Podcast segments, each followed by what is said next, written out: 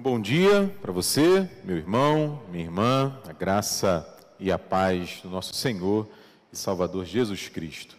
Vamos abrir a palavra de Deus lá no Evangelho de João. Evangelho de João, capítulo de número 8. É o texto que vai nos conduzir aí a nossa reflexão na palavra de Deus, a partir da palavra de Deus nessa manhã. João, capítulo 8, apenas dois versículos, versículos 31 e 32. Eu peço, por gentileza, que você acompanhe aí a leitura na sua Bíblia. Diz assim a palavra do Senhor. Disse, pois, Jesus aos judeus que haviam crido nele: Se vós permanecerdes na minha palavra, sois verdadeiramente meus discípulos, e conhecereis a verdade, e a verdade vos libertará. Vou repetir a leitura. Disse, pois, Jesus aos judeus que haviam crido nele: Se vós permanecerdes na minha palavra, sois verdadeiramente meus discípulos, e conhecereis a verdade, e a verdade vos libertará. Vamos fechar os olhos e falar com o Senhor? Esse é o nosso desejo, Pai, que tomes a nossa vida, o nosso coração, a nossa alma e nos ensines, Senhor, a tua vontade, a tua vontade boa, perfeita e agradável. E a tua palavra, Pai, é a fonte por excelência do conhecimento da tua vontade. Aberta, ela está diante de nós. E a nossa esperança nesta hora, Pai, é que ensines ao nosso coração, que reveles a tua vontade a cada um de nós. E não apenas nos dê, Pai, o conhecimento da tua vontade, da tua palavra, mas também, Pai, na força do teu Santo Espírito, nos ajude, Senhor, a aplicar a tua palavra na nossa vida. Nossa oração, agradecidos, no nome do teu Filho Jesus Cristo. Amém, Senhor. No domingo passado, à noite, conversei com os irmãos aqui, durante a pregação da palavra do Senhor, sobre uma pergunta que vinha me incomodando na semana anterior. Não é? O tempo ali de virada de ano, em que nós vamos fazendo as nossas listas, ah, os nossos objetivos para o ano que começa. E eu perguntei para o meu coração, não é? perguntei para o meu coração e para a minha vida: o que, que eu realmente preciso nesse ano que vai começar? Será que eu preciso de muita coisa? Né? O que, que eu de fato preciso para esse ano que vai começar? Então eu falava diante de Deus e falava ah, com o meu coração. E aí, a partir do texto do sermão, capítulo 6, a partir do versículo 25, nós conversamos aqui. E aí o meu objetivo nessa manhã é meio que continuar essa conversa, viu, Eduarda? Continuar pensando sobre aquilo que eu preciso e Claro, por que não, a partir da palavra de Deus, compartilhar essa necessidade com você também. Porque, sem dúvidas, meu irmão e minha irmã, se existe algo que eu e você precisamos nesse novo ano que agora já começou, é aprofundarmos a nossa vida com Deus. É aprofundarmos o nosso conhecimento da palavra de Deus, é aprofundarmos o nosso discipulado, a nossa caminhada com Jesus Cristo. E é claro, né, alguém pode perguntar, eu me fiz essa pergunta: o que, que eu posso fazer para caminhar melhor, mais profundamente, como um discípulo de Jesus? E essa a, é a pergunta que transforma a nossa vida. Essa é a pergunta que, quando a gente se dispõe honesta e decididamente a fazer e responder à luz da palavra de Deus, transforma a nossa caminhada. Né? E aí, em primeiro lugar, já adiantando aí para não fazer nenhum tipo de segredo, sem a graça de Deus, a gente não dá nem o primeiro passo. Sem a ação do Espírito Santo na nossa vida, né? a palavra de Deus diz que é o Espírito Santo quem nos convence do pecado, da justiça e do juízo. Então, sem a ação do Espírito na nossa mente, no nosso coração, a gente não dá nem o primeiro passo, a gente nem começa. E aí, a partir do texto bíblico, a partir da palavra de Deus, a gente tem vários mapas, vários caminhos, várias trilhas que nos indicam esse caminho do discipulado, essa estrada ah, para a gente caminhar com Jesus. E o texto diante de nós, nessa manhã, é um longo texto, como a gente vai ver daqui a pouco, não tem nem condição de trabalhar todo ele aqui. Ele é um desses mapas, é uma dessas trilhas ah, para a gente trilhar, para a gente caminhar esse, essa estrada do discipulado, da caminhada com Jesus. Eu me lembrei de um livro que a gente estudou aqui na escola bíblica dominical, se não me engano, no início do ano passado cujo autor já falecido, um autor é um pastor, foi um pastor presbiteriano, o reverendo Eugene Peterson, que é um livro sobre discipulado, Dona Célia Paradela. E o nome desse livro é Uma longa obediência na mesma direção. Ele pega ali os salmos de romagem, do saltério, que é exatamente um, um, um, são, são, textos e, e versículos bíblicos que falam sobre a caminhada do povo de Deus em direção, em Romaria, a Jerusalém, na época do exílio, época de muito sofrimento para o povo. E aí o Eugene Peterson pega esses salmos e fala sobre a nossa vida com Deus. Né? E por que, que é uma longa obediência na mesma direção? Porque não tem chegada. Não chega uma hora que a gente fala assim, pô, tô legal, né? já cheguei onde eu queria. Eu sou um discípulo assim formado. Não existe isso. Não é? Por isso, essa reflexão a respeito do aprofundamento da nossa vida com Deus, do nosso discipulado, ela independe do nosso momento na vida cristã. Pode ser que você ah, esteja conosco pela primeira vez, abrindo a Bíblia num ambiente religioso, cristão, protestante, presbiteriano pela primeira vez. Pode ser que você tenha uma caminhada um pouco mais curta, mas já tem uma caminhada seis meses, um ano. Pode ser que você tenha 40 anos, 50 anos, 60 anos de vida cristã. Sempre é tempo de aprofundar o nosso discipulado.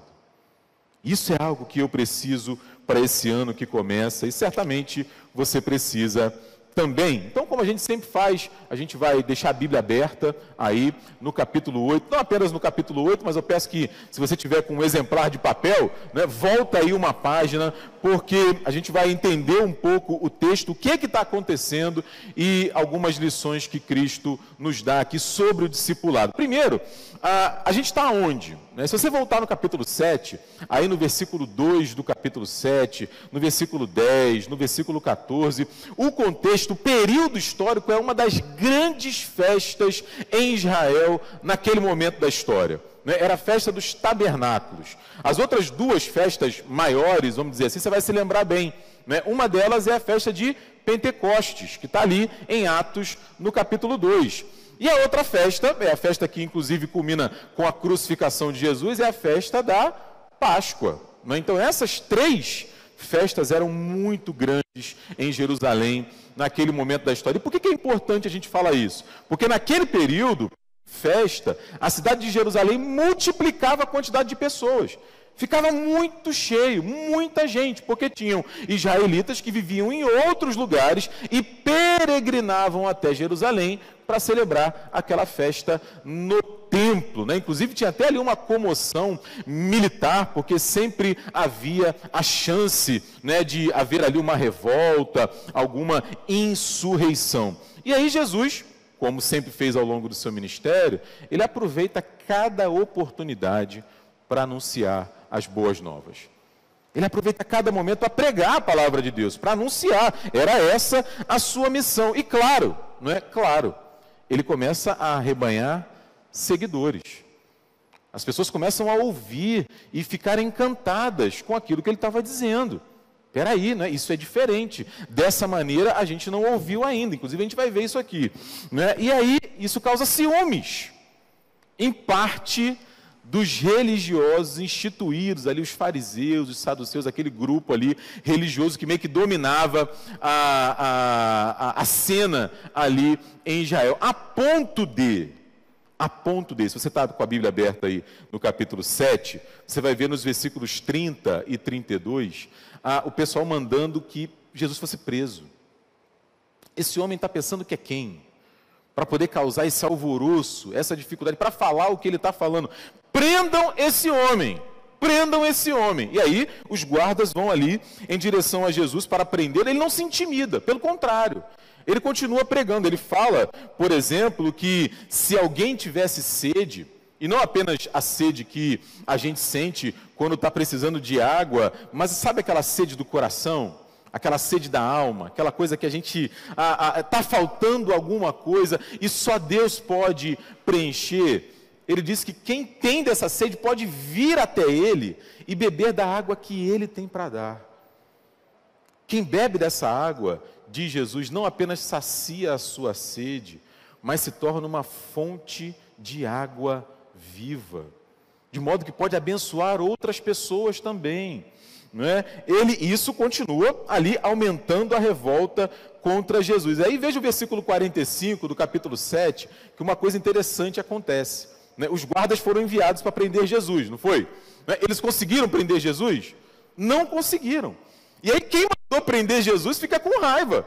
Os fariseus, o que está acontecendo? Vocês não podem ir ali prender um galileu? Como é que é isso? Um homem é um carpinteiro, uma pessoa simples. Eu mandei vocês irem lá e prenderem ele, por que, que ele não foi preso? A resposta dos guardas é fantástica. Os guardas dizem o seguinte: ninguém nunca falou como ele fala ninguém nunca falou como ele fala. A gente não pode prender ele, a gente não conseguiu prendê-lo. E aí a gente chega no capítulo 8. No capítulo 8, ah, não dá nem para dizer que o caldo entornou de vez, porque ele vai entornar de vez quando Jesus vai para a cruz. Mas o caldo continua a entornar, porque eles estão sempre tentando provar Jesus. E aí trazem aquela mulher, não é, que foi flagrada em adultério. E aqui abre-se um pequeno parênteses, né, que a gente sempre comenta isso. Porque a mulher ela não foi flagrada em adultério. E aí ela estava praticando o adultério sozinha. Porque você vê aí relato do homem acompanhando ela para ser apedrejado. Está escrito aí que o homem estava? Então fecha o parênteses, fecha o parênteses. E o pessoal quer que façam o que com a mulher? Apedrejem ela. Jesus é verdade, a lei diz isso. Então vamos fazer o seguinte: é, quem não tem pecado. Quantas pedradas aquela mulher levou? Nenhuma. O pessoal foi saindo e a ira daqueles homens aumentando. A ira daqueles homens aumentando. Chega no versículo 12, ele fala que é a luz do mundo. Ele é a luz do mundo. Não é quem o segue não andará em trevas. O que mais uma vez diz aí a continuação do texto, né? os fariseus objetam ele, não é contestam ele, rebatem o que ele está falando. Esse cara não pode dizer o que ele está dizendo. Muito bem. Chega o versículo 21. E aí do versículo 21 até o versículo 59, a gente tem uma longuíssima discussão de Jesus com aqueles homens que estavam, deve dizer aí o título da, da, da, da perícope na sua Bíblia, questionando a missão e a autoridade de Jesus. E a briga termina de um jeito assim, duro, porque olha o versículo 59. Jesus sai porque o pessoal pega em pedra para fazer o quê? Apedrejar ele. Né? Já não era mais a mulher adúltera, estavam querendo apedrejar o próprio Jesus. Se a gente pode sintetizar o que está acontecendo aqui, meus irmãos, é o seguinte: João está tá retratando esse momento aqui do ministério de Jesus para mostrar um contraste, para mostrar um contraste, uma contradição entre homens que conheciam a lei de Deus, conheciam a vontade de Deus, conheciam a palavra de Deus, mas não a cumpriam. E Jesus que conhece a vontade de Deus, que conhece a palavra de Deus e, claro, a vive, né, como ninguém viveu antes na história. Né? Em outras palavras, aqueles homens que estavam ali discutindo com Jesus, eles não eram seguidores de Deus. Eles não eram discípulos do Senhor e, por conseguinte, não eram discípulos de Jesus não eram discípulos de Jesus. E aí, nos versículos 31 e 32, que nós lemos aqui agora, Jesus faz uma espécie de síntese desse problema. Né? Ele faz uma espécie de síntese. O que é preciso? A pergunta que a gente fez agora há pouco. O que é preciso para alguém ser de fato um discípulo de Jesus Cristo. Eu separei aqui duas lições para a gente a partir desses dois versículos. O primeiro, a primeira lição está aí no versículo 31. Para viver como discípulo de Cristo, é preciso permanecer na sua palavra. Simples assim. Está registrado aí, versículo 31. Se vós, vocês creram em mim, é isso que o texto está falando. Né? Vocês creram em mim. Então, se vocês permanecerem na minha palavra, sois verdadeiramente meus discípulos. O problema daqueles homens que estavam ali é, questionando Jesus ah, é que eles estavam abandonando a palavra de Deus, negando a palavra de Deus, rejeitando a palavra de Deus e o seu ensino. Ao contrário, o discípulo, a discípula de Jesus, ele quer aprender mais de Cristo. Ele quer ouvir mais de Cristo. Ele quer conhecer mais a vontade do Senhor, quer seguir ele de perto, quer imitá-lo. Quer imitá-lo. Alguns anos atrás, um pastor batista ali de São Paulo, o pastor Ed Renekiewicz, ele lançou uma devocional, uma série de devocionais no YouTube, cujo título era Talmidim. Né, Talmidim é a palavra hebraica pra, é, no plural para Talmid. Né? Talmidim é discípulos, no plural. Talmide, no singular, discípulo. Discípulo de quem? Dos rabinos, era essa a ideia. E ele, ele, ele contou uma, uma, uma, frase, uma situação que eu quero compartilhar com você aqui agora. Os rabinos, eles diziam para os seus discípulos, para os seus talmidim, é, que eles deveriam terminar o dia coberto pela poeira dos seus pés. É? Qual é a imagem aqui? A imagem aqui é o seguinte: você sabe, né? Israel, Palestina, é uma região poerenta, desértica. A ideia era a seguinte: o discípulo, o rabino caminhava na frente, os discípulos vinham atrás, ouvindo o que ele tinha para ensinar. E eles ficavam tão perto do rabino que ao longo daquela caminhada, a poeira dos pés que subia dos pés do rabino ia é, é, ficando sobre os discípulos. O que, que essa imagem está querendo dizer para a gente. Né? Essa imagem está querendo dizer para a gente hoje, é claro, né, é que para a gente permanecer na palavra de Cristo, a gente precisa estar tá perto de Cristo. A gente precisa estar tá perto da Sua palavra. A gente precisa estar tá perto do conhecimento dEle. Que, como a gente falou agora há pouco, não é, está fartamente disposto na Sua palavra de modo que a gente conheça mais a Sua palavra, se envolva mais com a Sua palavra. E o meu problema e o seu problema, muitas vezes hoje, o nosso problema, é muito semelhante ao problema dos fariseus no passado. A gente fica buscando algum modo, alguma maneira de desprezarmos a vontade e a palavra de Deus e abraçarmos a nossa vontade, a nossa palavra, a nossa opinião. Somos nós que dizemos: Eu sou o dono do meu nariz. Somos nós que decidimos a, a trilha que vamos seguir muitas vezes. Aí o João, né, o mesmo João apóstolo, não no Evangelho, mas na sua carta, se você quiser acompanhar, abre lá na primeira carta de João, no capítulo 2, a partir do versículo 3, ele faz assim uma, uma observação contundente a esse respeito. Né, uma afirmação forte. Ele diz o seguinte: 1 João capítulo 2, versículo 3. Ora, sabemos que o temos conhecido por isto. Ou seja, eu olho para a minha vida, não sou eu julgando a vida da Letícia. Eu olho para a minha vida e eu percebo na minha vida que eu tenho conhecido a Cristo se eu guardo os seus mandamentos. Se eu guardo os seus mandamentos. Aquele que diz, versículo 4, eu o conheço e não guarda os seus mandamentos é mentiroso. É mentiroso. E nele não está a verdade. Aquele, entretanto, que guarda a sua palavra, nele verdadeiramente tem sido aperfeiçoado o amor de Deus. Aí ele vai repetir: Nisto conhecemos, nisto sabemos que estamos nele. Aquele que diz que permanece nele, esse deve andar também assim como ele andou. É a pergunta para o meu coração, em primeiro lugar, é assim, como discípulo de Jesus, qual tem sido a minha relação com a palavra de Deus?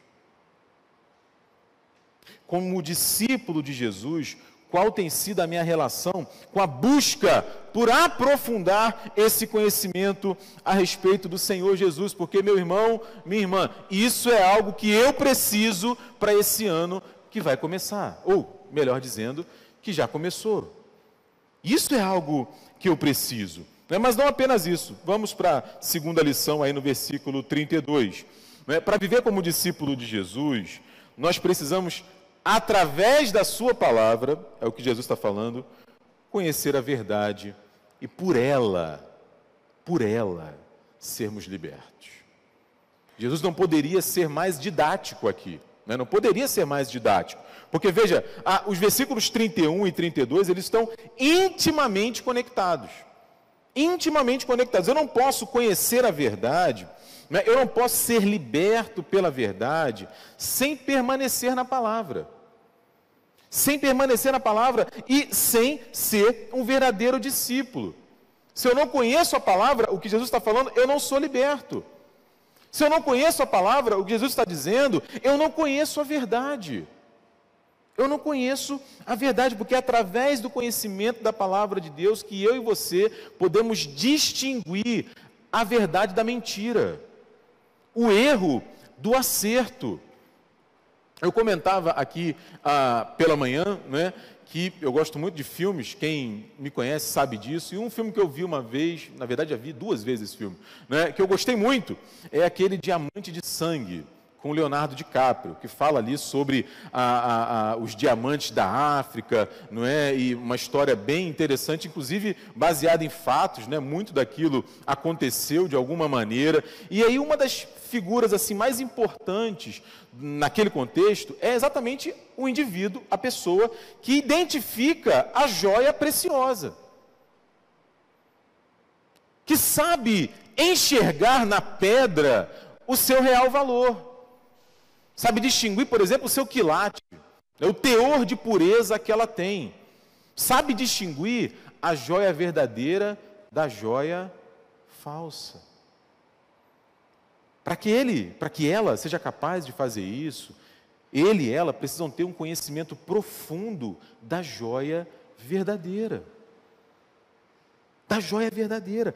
Aqui, Jesus está falando a mesma coisa. Se eu e você não permanecemos na verdade, não aprofundamos o nosso conhecimento na verdade, nós podemos sim incorrer no erro. E qual é o erro que Jesus está denunciando aqui? A coisa fica séria. Eu recomendo que você, aí, como é, é, dever de casa, vamos dizer assim, continue a ler esses versículos do capítulo 8. Porque aqueles homens que estão ali objetando Jesus, eles incorrem num erro duplo. Não é? Num erro duplo. Porque diante daquela, daquela discussão, Jesus fala para eles: oh, o problema é que vocês são escravos do pecado. E só o filho do homem, olha o versículo 36, né? só o filho do homem pode libertar vocês. Aqueles homens, mais uma vez, ficam revoltados. Né? Porque aí eles respondem de duas maneiras. A primeira maneira é a seguinte: não, nós sempre fomos livres. Nós nunca fomos escravos de ninguém. Pelo amor de Deus. Não é? Naquele momento da história, Israel era vassalo de Roma. É? Ao longo dos mil anos praticamente anteriores, passaram ali vários povos senhores sobre Israel: Babilônia, Assíria, Macedônia, Roma. Como assim nunca fomos escravos de ninguém? O que, que é isso? Estou pensando que eles estão falando com quem? Não, nós nunca fomos escravos de ninguém. E tem mais uma coisa: nós somos filhos de Abraão. Olha o versículo 37. No versículo 37, Jesus concorda com eles, não é? mas a acusação dele é forte. Não é? é de fato, vocês são descendência de Abraão, mas vocês querem me matar. Vocês querem me matar. Como que vocês podem se dizer descendentes de Abraão, que acreditava em Deus, que seguia a Deus, que era um discípulo do Senhor, a despeito dos seus defeitos, dos seus pecados, e querer me matar. Vocês estão querendo fazer isso? Versículo 37 ainda. Porque a minha palavra não está em vocês. Não basta ter no sangue a linhagem judaica. A minha palavra precisa estar em vocês. A minha palavra precisa fazer parte da vida de vocês. Ou seja, as ações de vocês revelam que vocês estão aprisionados pelo pecado. É o que Jesus está falando para eles. Né? E hoje, como eu me referi, o discípulo de Jesus ainda peca. Peca porque somos pecadores. Não é? A diferença é que nós não somos escravos do pecado, é o que Jesus está falando aqui. Porque um escravo necessariamente serve ao seu senhor.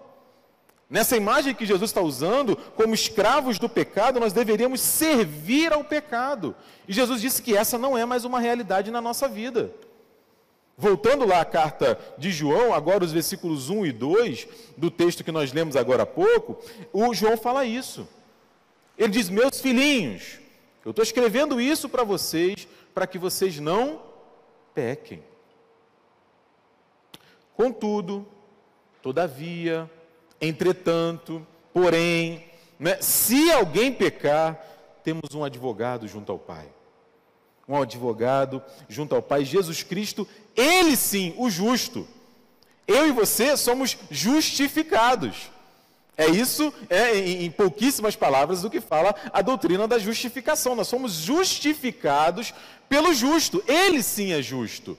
Ele sim é justo. Ele é a propiciação pelos nossos pecados e não somente pelos nossos próprios pecados, mas ainda pelos do mundo inteiro. E aí eu pergunto para mim e pergunto para você também. Né, como discípulos de Jesus, é, qual tem sido a nossa relação com essa verdade? Qual tem sido a nossa relação com essa verdade? Olhando para a nossa vida, para a nossa própria caminhada, como a gente tem percebido a libertação de Cristo na nossa vida, na nossa própria vida. Será que a gente vive consciente que temos um advogado junto ao Pai? Que se eventualmente a gente peca, Ele nos perdoa?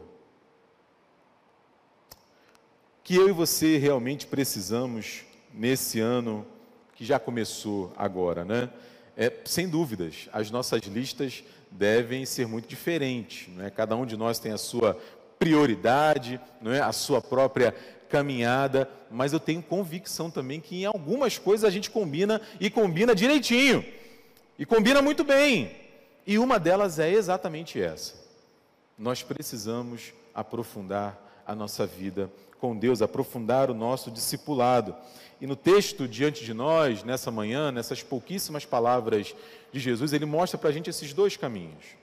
Né? O primeiro é que para ser um discípulo de Jesus eu preciso permanecer na Sua palavra, eu preciso conhecer a Sua palavra, eu preciso ter intimidade com a Sua palavra, ela precisa fazer parte da minha vida, eu preciso tomar as minhas decisões baseado na Sua palavra, eu preciso encontrar esperança na Sua palavra, porque através da Sua palavra eu vou conhecendo a verdade e por ela sendo liberto. Por isso, a pergunta que a gente faz para poder terminar aqui o nosso encontro na reflexão da palavra é: como é que eu posso fazer isso hoje? Como é que eu posso fazer isso hoje? Como que eu posso fazer com que a Bíblia, a palavra de Deus, faça mais parte da minha vida hoje? Não apenas no ano que vai a começar, que está começando, mas ao longo da minha caminhada, como eu posso encontrar, através da ação do Espírito de Deus na minha vida, através da palavra, mais e mais libertação. Como que eu posso fazer isso hoje? Essas, meus irmãos, são perguntas cujas respostas podem abençoar e muito a nossa vida nesse novo ano. Que Deus te abençoe, não é? mais uma vez, um feliz ano novo para você. Amém?